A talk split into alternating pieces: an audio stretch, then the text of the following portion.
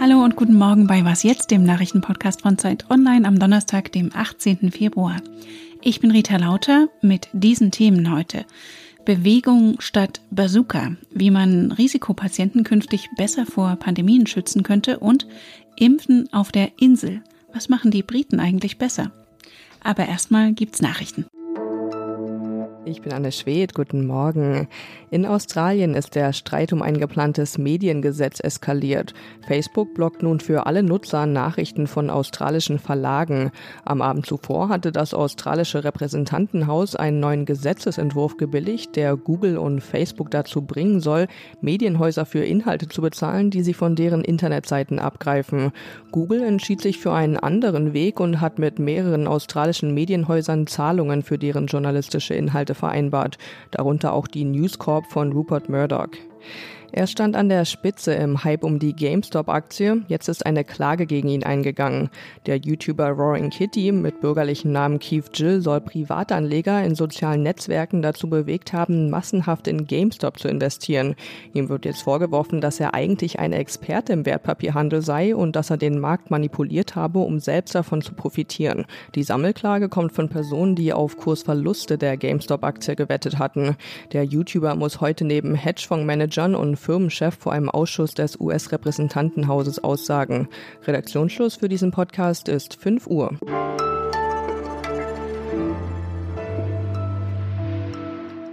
wegschließen und zusperren.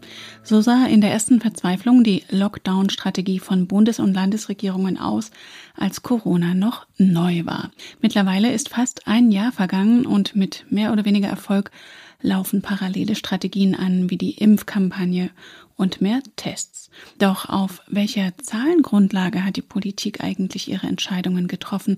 Dazu hat Annika Jöris recherchiert. Grüß dich. Ja, hallo. Du hast dich mal in die Zahlen des Robert Koch Instituts vergraben und die mit Zahlen aus Krankenhäusern verglichen. Was hast denn du da herausgefunden? Ja, tatsächlich war das ein sehr überraschendes Resultat, nämlich dass die Zahl der Corona-Patienten in den Krankenhäusern wirklich stark überschätzt ist. Also wir haben bei 20 Krankenhäusern und Kliniken nachgefragt und die sagten uns, dass zwischen 20 und 30 Prozent der Personen, die in dieser offiziellen RKI-Statistik auftauchen, eigentlich gar nicht wegen Corona da sind. Also die werden am Eingang sozusagen zufällig getestet, kommen aber beispielsweise zur Entbindung da an oder wegen eines Beinbruchs. Also die Zahlen sind tatsächlich überschätzt was eigentlich eine gute Nachricht ist, weil es bedeutet, dass weniger Leute wegen Corona ins Krankenhaus müssen. Das hieße aber auch, dass die Zahlen, wer mit Corona im Krankenhaus liegt, in die Irre führen. Und darauf basieren ja Politikentscheidungen. Ja, genau. Und das finde ich ist tatsächlich ein Riesenproblem, dass jetzt nach einem Jahr Epidemie diese Zahlen immer noch nicht sozusagen verfeinert wurden. Selbst bei den Intensivpatienten, die ja sehr viel diskutiert werden, sind wohl zehn Prozent dieser Corona-Patienten auf den Intensivstationen auch wegen etwas anderem da, also Herzinfarkt oder so beispielsweise. Und das bedeutet, dass das RKI und das Bundesgesundheitsministerium da tatsächlich ein bisschen zu schlampig war mit diesen doch so wichtigen Zahlen. Und andererseits sind in dieser Pandemie fast die Hälfte der Menschen in Deutschland Risikogruppe wegen Bluthochdrucks, Diabetes und Übergewicht. Könnte man diese Personen eigentlich anders schützen als durch lange Lockdowns?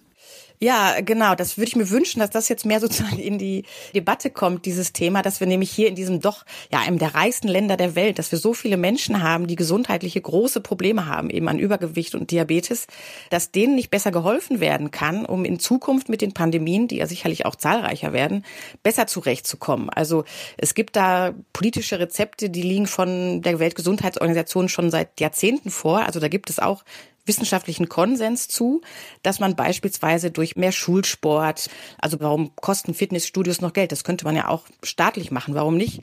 Durch eine Zuckersteuer. Also da gibt es ganz viele Sachen, die man machen könnte. Die kosten auch nicht viel, also vergleichsweise wenig zu den Corona-Hilfen, haben aber tatsächlich einen riesigen Effekt. Und die Leute würden sich natürlich nicht nur für die Epidemie stärken, sondern einfach grundsätzlich besser fühlen. Und was hat die Bundesregierung bisher an solchen Programmen auf den Weg gebracht? Ja, bislang hat die Regierung eigentlich nichts getan, um mehr Vorsorge zu betreiben. Also es gibt kein neues Gesetz oder Initiative oder nicht mal die Diskussion darüber, was wir eigentlich für diese Risikogruppen tun können. Und das, finde ich, ist schon wirklich ziemlich dramatisch. Gibt es dazu eigentlich Studien, was denn effektiver zum Schutz der Bevölkerung ist, ob diese politischen Einschränkungen wie jetzt oder die Prävention, die du gerade beschrieben hast? Also so direkt zu vergleichen fällt sicherlich schwer und man muss wohl auch sagen, dass im ersten Moment natürlich erstmal diese Personen, die ja nun Risikopatient sind, die müssen natürlich jetzt erstmal geschützt werden. Aber langfristig ist das keine gute Strategie. Wir können ja jetzt nicht Jahrzehnte im Lockdown sein, wenn das nächste Virus kommt. Aber wir können unsere kranken Bevölkerungsschichten so schützen, dass sie mit der nächsten Epidemie besser zurechtkommen und dass dann vielleicht auch diese großen Restriktionen gar nicht mehr nötig sind. Und dein aufschlussreicher Text aus der neuen Zeit dazu verlinke ich in den Show Notes. Danke dir, Annika. Ja, gern geschehen.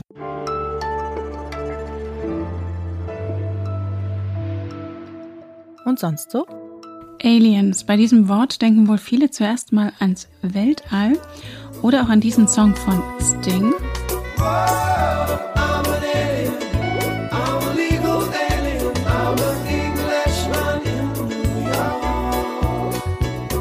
Der Sänger bezeichnet sich darin als legalen Alien, denn der Begriff wird in den USA auch für Menschen verwendet, die nicht die US-Staatsbürgerschaft haben. Grenzübertritte von ihnen bezeichnete die Trump-Administration gar als Invasion.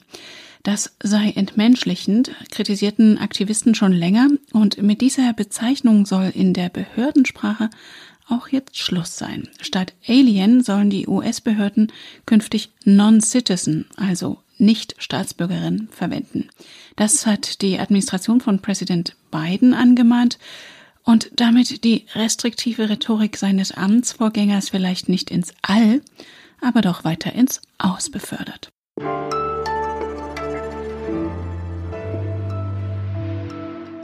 Und bleiben wir mal bei den Briten und Amerikanern. Deutschland war ja ziemlich stolz, in der ersten Welle besser als andere Länder durch die Pandemie gekommen zu sein. Mittlerweile aber hat sich die Fallsterblichkeit in Deutschland der in den USA und Großbritannien angenähert oder liegt sogar darüber.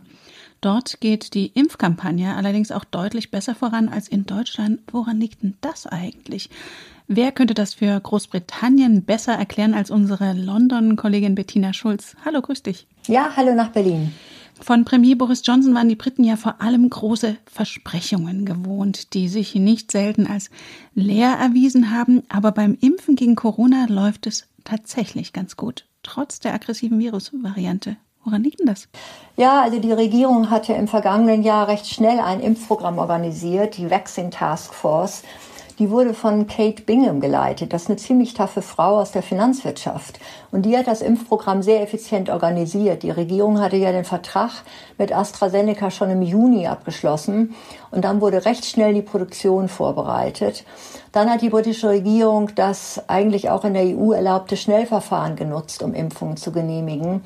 Das war zwar riskant, weil die Daten zur Wirksamkeit der Impfung von AstraZeneca zu dem Zeitpunkt wissenschaftlich noch nicht ganz eindeutig waren. Aber Boris Johnson hat natürlich alles dran gesetzt, so viel Personen wie möglich impfen zu lassen, um Erfolg zu zeigen. Und die Briten haben, das darf man auch nicht vergessen, die haben 400 Millionen Impfdosen bestellt, obwohl die zu impfende Bevölkerung nur 50 Millionen sind, ja. Aber ja, wir haben jetzt 14 Millionen Leute geimpft. Allerdings darf man nicht vergessen, nur mit der ersten Impfung. Ne? Die zweite Impfung haben bisher nur 500.000 bekommen. Und ist das absehbar, dass Sie da genug Dosen dann haben? Ja, das haben sie alles. Sie haben für jede Person, die geimpft wurde, die zweite Dose vorliegen. Ist denn dieser Impferfolg auch als kleiner Fingerzeig zu werten von der britischen Regierung? Seht her, wir bekommen das besser hin als die EU. Wir sind zu Recht ausgetreten? Ja, das versucht die Regierung natürlich hier so darzustellen. Aber Deutschland hätte das Schnellverfahren zum Beispiel theoretisch auch anwenden können. Aber in der EU muss man natürlich eine gemeinsame Strategie finden. Und man hat da ja auch Fehler gemacht. Aber es ist eindeutig. Also die schnelle Impfstrategie hier mit den vielen Freiwilligen, das hat Erfolg, nicht? Also die Sterbezahlen hier bei den über 80-Jährigen gehen zum Beispiel jetzt deutlich schneller runter als von jüngeren Personen. Also nicht nur der Lockdown wirkt, sondern auch das Impfprogramm. Und das ist natürlich eine große Erleichterung. Großbritannien hat seit Anfang der Woche auch eine sogenannte Hotelquarantäne in Kraft. Wer aus Gebieten mit Virusvarianten einreist, muss sich auf eigene Kosten zehn Tage lang im Hotel isolieren. Da gab es dann doch ein bisschen Chaos, oder? Ja, also erstmal gibt's nicht genug Hotelzimmer, dann war nicht ganz klar, wer in Quarantäne muss. Das wurde dann wieder umgeschmissen teilweise. Dann wurde im Flughafen nicht darauf geachtet, dass sich die Einreisenden aus den Hochrisikogebieten nicht mit den Einreisenden aus den anderen Ländern mischen. Ja, das ist alles nicht richtig vorbereitet worden. Also der politische Druck war da, etwas zu organisieren, die Grenzen gegen andere Virusvarianten zu schließen, ohne das aber genau durchdacht zu haben, ja, wie das System funktionieren soll. Der Witz ist natürlich auch, dass wir hier in Großbritannien selbst eine hochinfektiöse Variante haben. Und ähm, es wird im Übrigen auch nie davon gesprochen, dass die Briten ihre neue Variante auch über die Welt verteilen. Und danke dir nach London, Bettina. Alles Gute nach Berlin. Und damit ist was jetzt für heute Morgen zu Ende. Wenn Sie mögen, liefere ich Ihnen heute Nachmittag gern noch das Update nach. Wir freuen uns über Ihre Post an wasjetzt.zeit.de. Am Mikrofon für Sie war Rita Lauter. Danke fürs Zuhören.